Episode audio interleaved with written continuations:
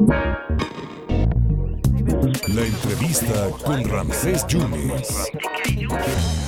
Siempre muy generosa con nosotros la doctor, la directora del IPE, la, la, directora Daniela Griego. Daniela, muchas gracias por tu generosidad. ¿Cómo estás? Buenas tardes. ¿Qué tal? Buenas tardes, Ansés. Eh, pues muy agradecida por el espacio. Un saludo a tu auditorio. Oye, ¿qué pasa con esta financiera Procasa? Parece que se llevó por delante a cuatro presuntas víctimas de un supuesto fraude. ¿Tú te deslindas de eso?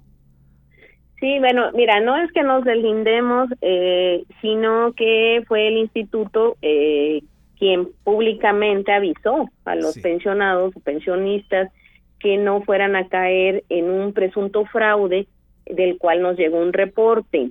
Hace aproximadamente 15 días eh, nos contactó personal eh, derechohabiente del instituto eh, enseñándonos o mostrándonos unos eh, mensajes y también mandándonos unos audios donde invitaban a personas eh, no, no necesariamente pensionados, también eran maestros en, son maestros en activo, ya sea federales o estatales, a recibir un préstamo a fondo perdido.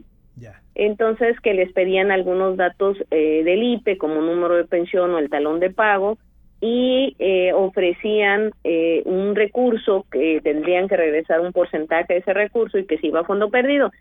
Eh, como alertamos inmediatamente que nos llegó el, este, este reporte de unos pensionados de Papantla, eh, la gente empezó a acercarse. Nosotros lo hicimos de conocimiento público en tanto en nuestro Face como en la página institucional, página web institucional del IPE, y a partir de ahí hemos recibido alrededor de 40 eh, quejas de personas eh, pensionados nuestros que fueron eh, pues víctimas de este supuesto fraude con una financiera y a través de un sindicato que los invitó a, a, este programa que lo anuncian como un programa de gobierno federal con una fundación este privada y les ofrecen eh, eh, esta, este apoyo que finalmente es un crédito.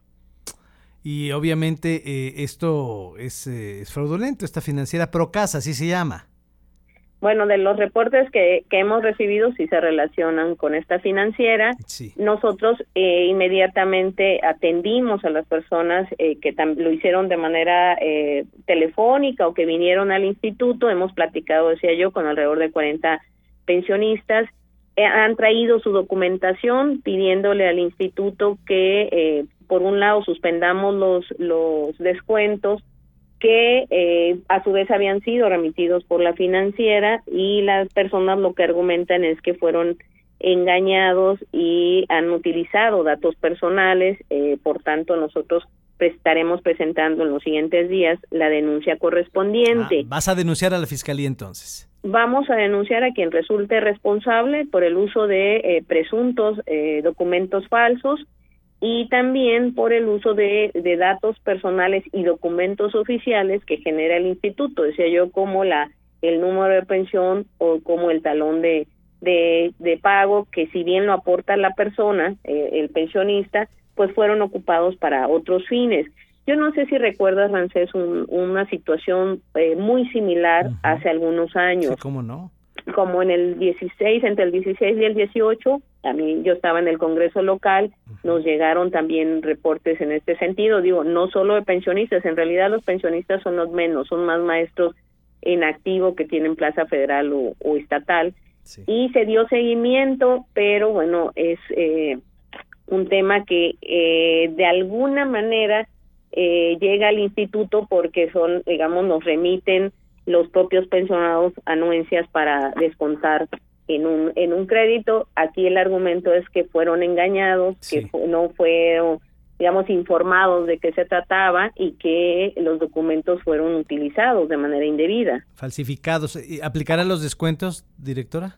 No, nosotros ya, ya suspendimos los descuentos. Perfecto. Pero sí hay que aclarar que, que pasaron algunos meses porque las personas no vinieron a reportarlo y no vinieron a reportarlos porque en los primeros meses les reintegraron descuentos que eh, no sabemos cómo fue. Ellos recibieron una cantidad, de esa cantidad, la mitad, alrededor del 50%, lo depositaron a otras personas eh, y también después les recuperaron esos descuentos. Eh, después de tres, cuatro meses que ya no se les, no les recuperaron los descuentos, pues se acercaron al instituto a, pedir ayuda y a preguntar qué estaba pasando. Nosotros lo que hemos eh, tratado de descifrar es este mecanismo que utilizan, eh, pues enganchando a las personas de manera indebida, ¿no? Y consiguiendo sus datos o su firma, pues eh, de una manera presuntamente fraudulenta.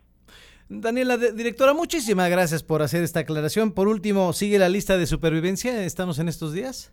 Así es, vamos a empezar en nuestro, nuestro segundo periodo de revista de supervivencia el 15 de agosto en la modalidad mixta. La gente lo puede acreditar eh, ya sea con una constancia médica, con una llamada vía eh, WhatsApp, es de manera virtual y o, asistiendo a los módulos eh, tanto fijos como itinerantes que va a tener el instituto. En esta ocasión tendremos 23 módulos a lo largo del estado, va personal del instituto, son módulos itinerantes y tres fijos que van a ser la estancia Garnica, las oficinas centrales del IPE y el Gran Hotel Jalapa. Estaremos empezando del 15 de agosto al 30 de septiembre. La verdad ha tenido muy buena respuesta la revista y la modalidad virtual que permite que la gente desde la comodidad de su casa haga la llamada. Pues con eso digamos, resuelve y acredita su derecho a seguir eh, recibiendo su pensión. Directora, muchísimas gracias. A si te das tiempecito y nos vamos a ver una película al Carmela Rey. ¿eh? Claro, cuando quieran, de viernes, sábado y domingo está la cartelera de manera gratuita. Este fin de semana vamos a tener películas de los ochentas, hay un concurso también que ojalá se anime la gente a asistir, la verdad es un muy buen espacio y bueno, no, no se cobra la entrada. Daniela, muchas gracias, buenas tardes. ¿eh? Saludos, buenas tardes. La directora del IPE, Daniela Griego.